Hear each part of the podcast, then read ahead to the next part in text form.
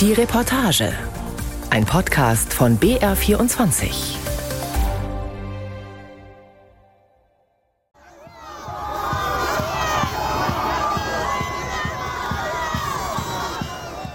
Dollarscheine flattern vom blauen Himmel, in die Luft geblasen von einer roten Plastikkanone.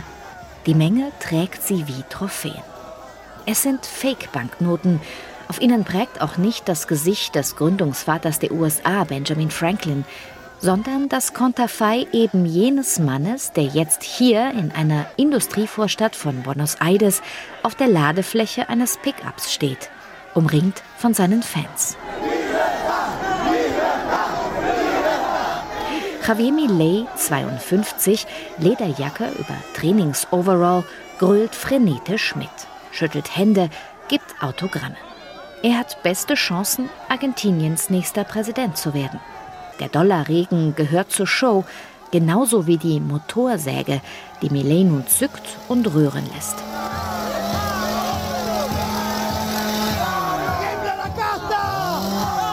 Die Kaste zittert vor uns, brüllt er.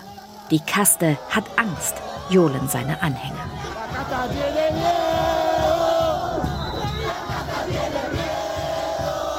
Javier Milei sagt der traditionellen Politik Argentiniens den Kampf an.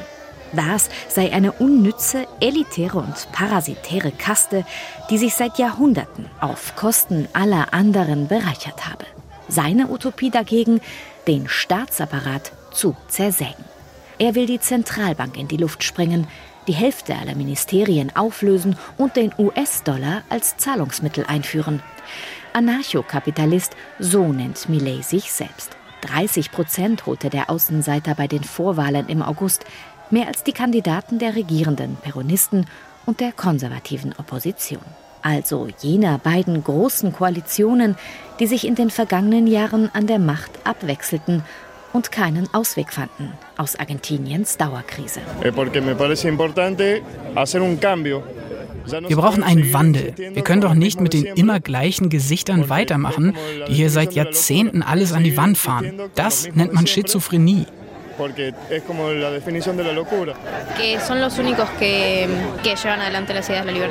Millet ist der Einzige, der die Freiheit hochhält in einem total korrupten Land. Wo waren denn unsere angeblichen Rechte in der Pandemie? Der Präsident selbst hat eine Party gefeiert. In einem Land, in dem Tausende arm sind und nichts zu essen haben, hier ständig das Handy geklaut wird. Millet bringt unsere Wut zum Ausdruck.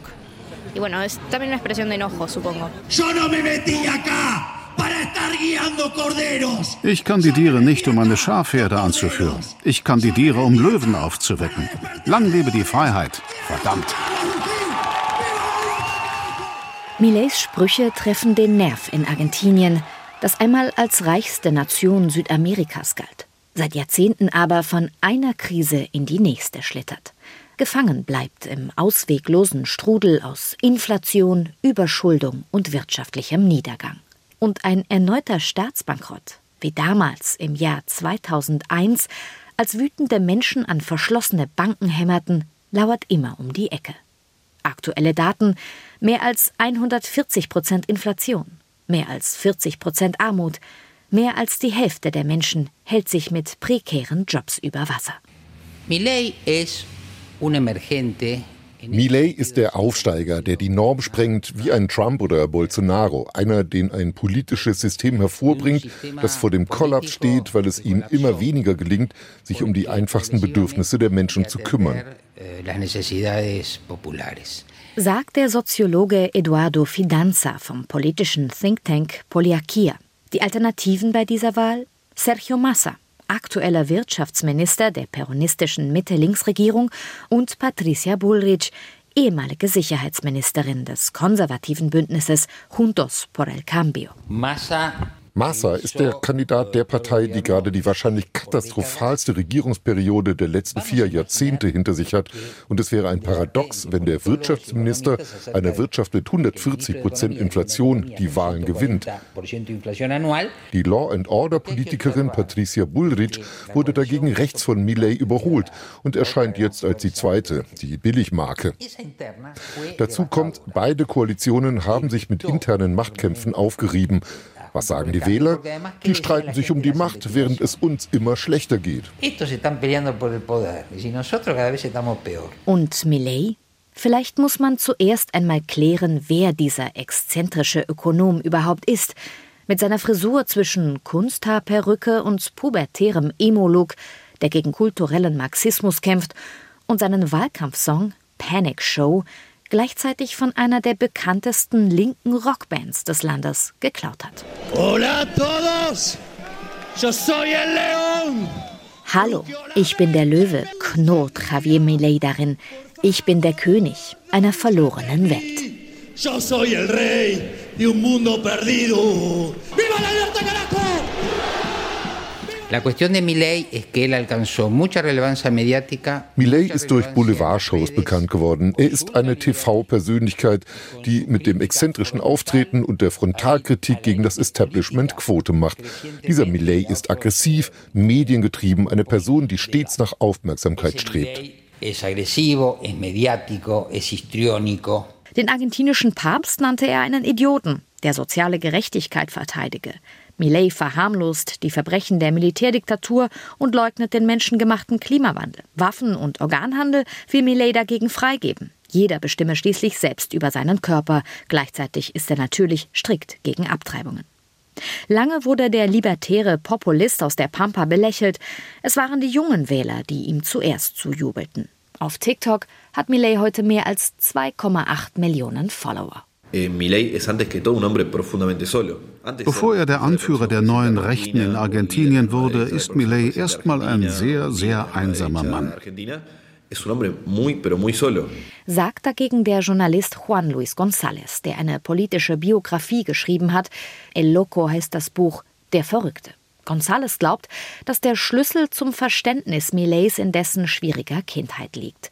Der Sohn eines Transportkleinunternehmers, der kaum anwesend war, und einer Hausfrau sei als Kind von den Eltern schwer misshandelt und gedemütigt worden. Seine Erzeuger, wie Millet sie selbst in Interviews nannte, seien für ihn gestorben. Sein engster Freund wurde später Conan, eine riesige Dogge, die 2017 starb und die Millet klonen ließ. Heute lebt er mit seinen Doppelgängerhunden, denen er die Namen seiner libertären Lieblingswirtschaftswissenschaftler gegeben hat. Lukas äh, Milton. Millets wichtigste Beraterin ist Karina, seine jüngere Schwester, ihres Zeichens Tarot-Kartenlegerin. Millet selbst bezeichnet sie als El Jefe, der Chef, seine intimste Vertraute. Sie managt seine Partei La Libertad Avanza, die Freiheit schreitet voran. Über sein Verhältnis zu Carina erklärte Millet 2022 unter Tränen.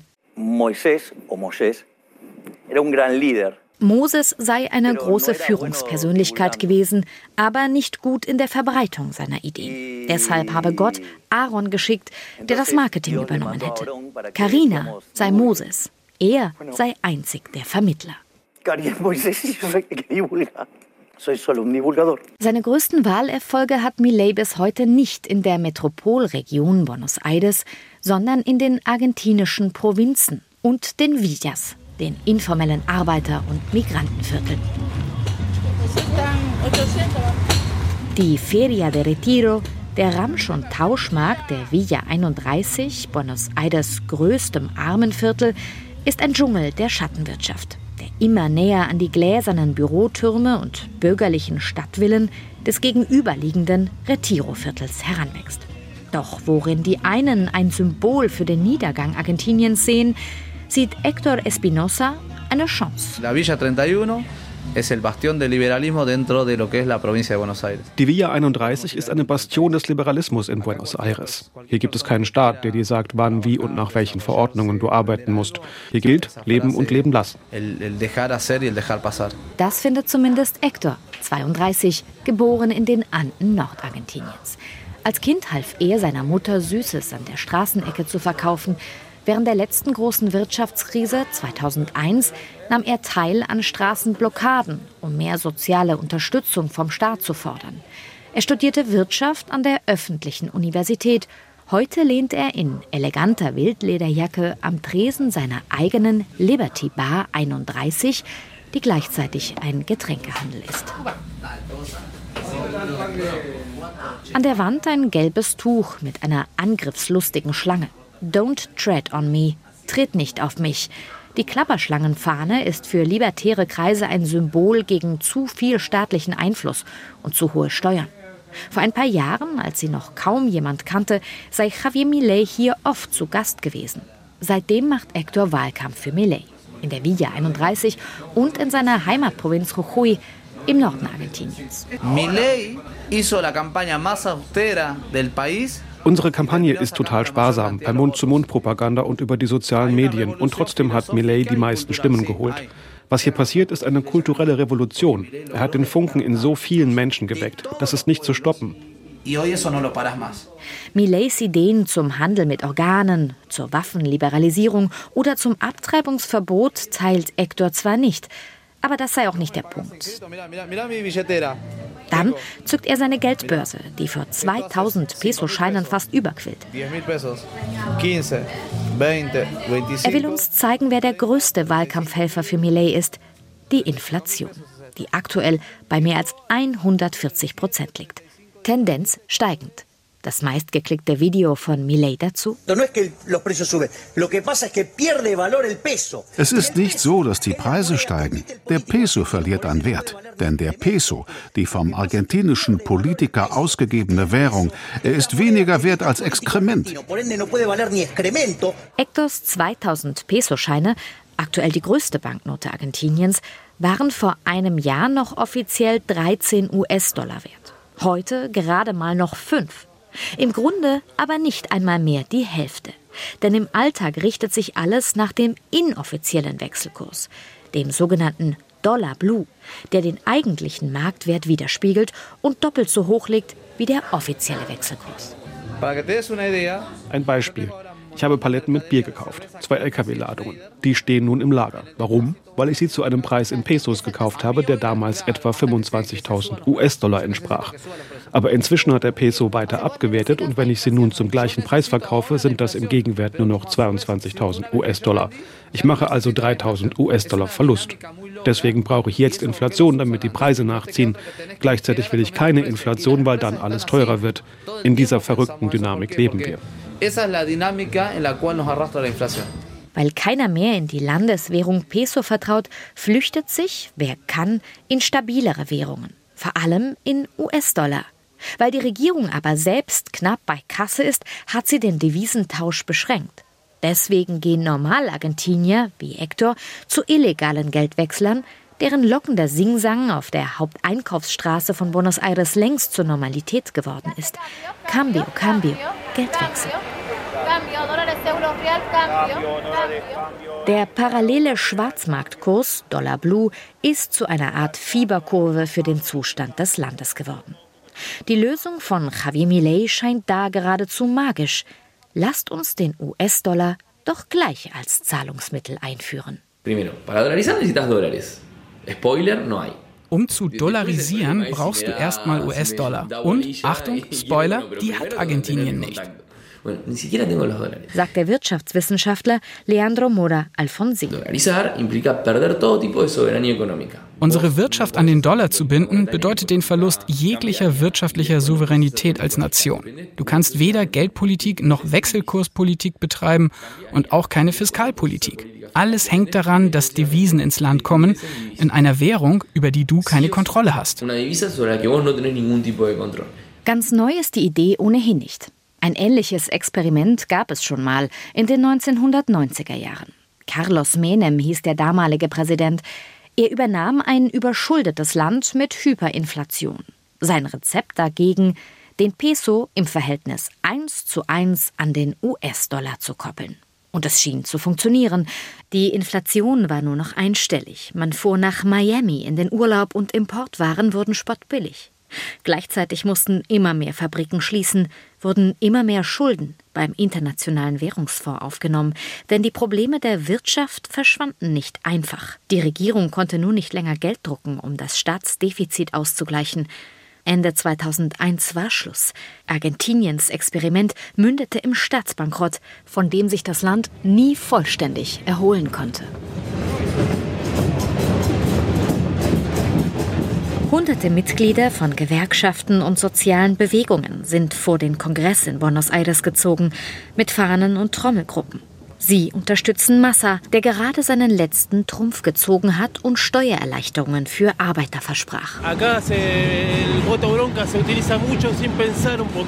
Wir Argentinier wählen oft aus Wut, aber damit schießen wir uns selbst in den Fuß. Ich habe Millet auch in den Vorwahlen gewählt, aber mal ehrlich, der redet nur Mist. Und am Schluss wird er wieder die gleichen Rezepte der Rechten und des Währungsfonds anwenden, die wie immer wir Arbeiter am Schluss teuer bezahlen. Sie sagen, es kann eh nicht schlimmer kommen. Mit ihm schon, glaube ich.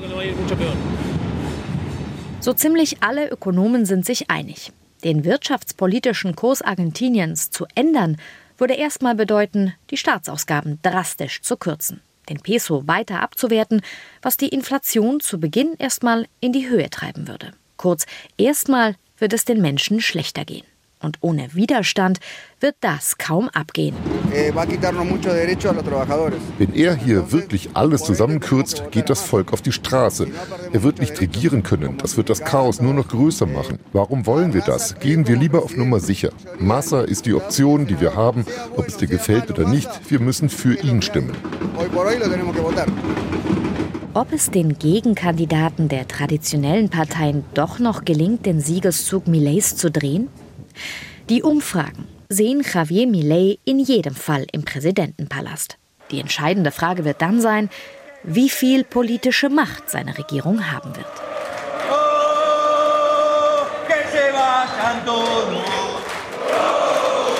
Javier Milei steht unterdessen auf einer Bühne im Kongresszentrum Parque Norte von Buenos Aires und singt Que se vayan todos. Alle sollen abhauen.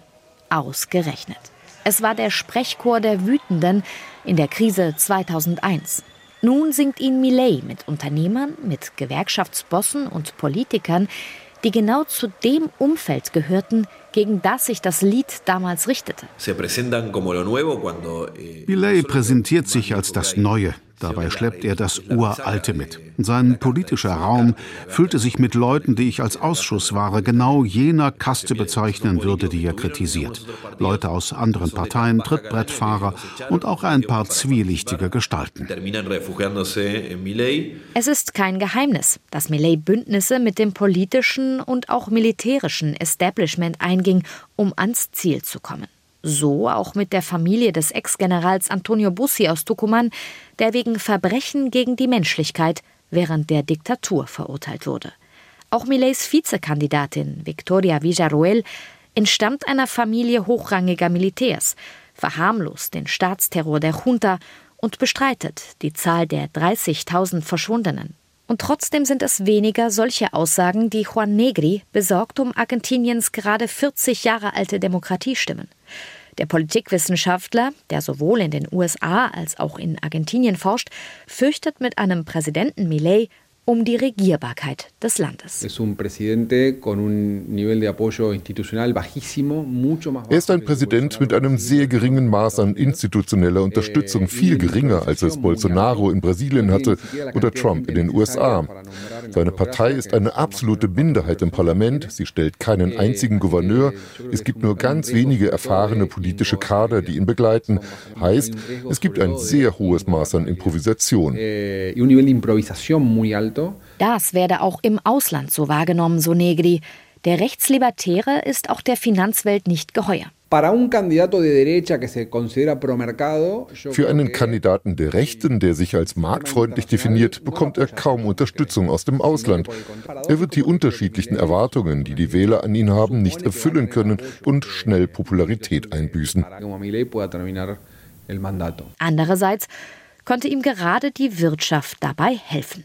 Denn paradoxerweise stehen die Zeichen für Argentinien gar nicht so schlecht, wie es derzeit aussieht. Der exportstarke Agrarsektor, der in diesem Jahr hart von einer schweren Dürre getroffen wurde, dürfte im nächsten Jahr wieder brummen.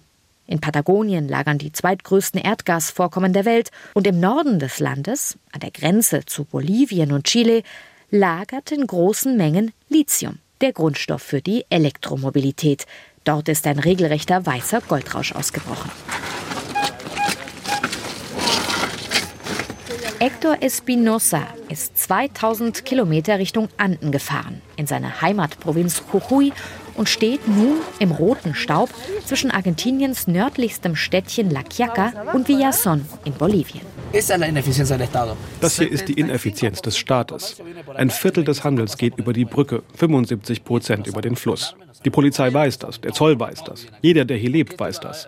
All das generiert den Verantwortlichen hier in Argentinien ein großes Geschäft. Korruption. So sieht das zumindest Hector. Wie alle Händler in der Grenzregion lebt er selbst aber natürlich auch davon, zumindest indirekt.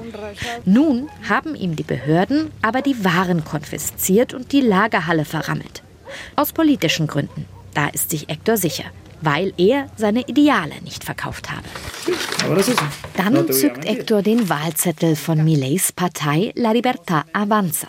Er selbst steht nicht darauf, obwohl er in den Vorwahlen die Unterstützung in der ganzen Provinz organisiert hat. Dafür stehen da, hinter Millet, die Namen von alteingesessenen Politikern der beiden großen Koalitionsbündnisse auf der Liste, sowohl Konservative als auch Peronisten. Größtenteils wurden die Plätze an die Meistbietenden vergeben, sagt Hector enttäuscht. Lastimosamente con la casta.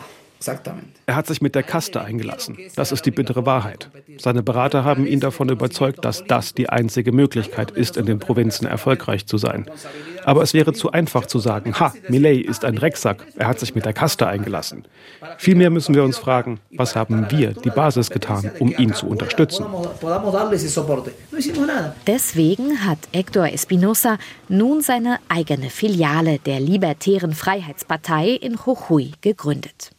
Hector glaubt weiter an die Revolution, an seinen Javier Millet, den er sich immer auch so zurecht konstruiert, damit er seinen Erwartungen entspricht. Doch wo Hector eine Chance sieht, sehen andere den ultimativen Warnschuss für ein Land in der Dauerkrise.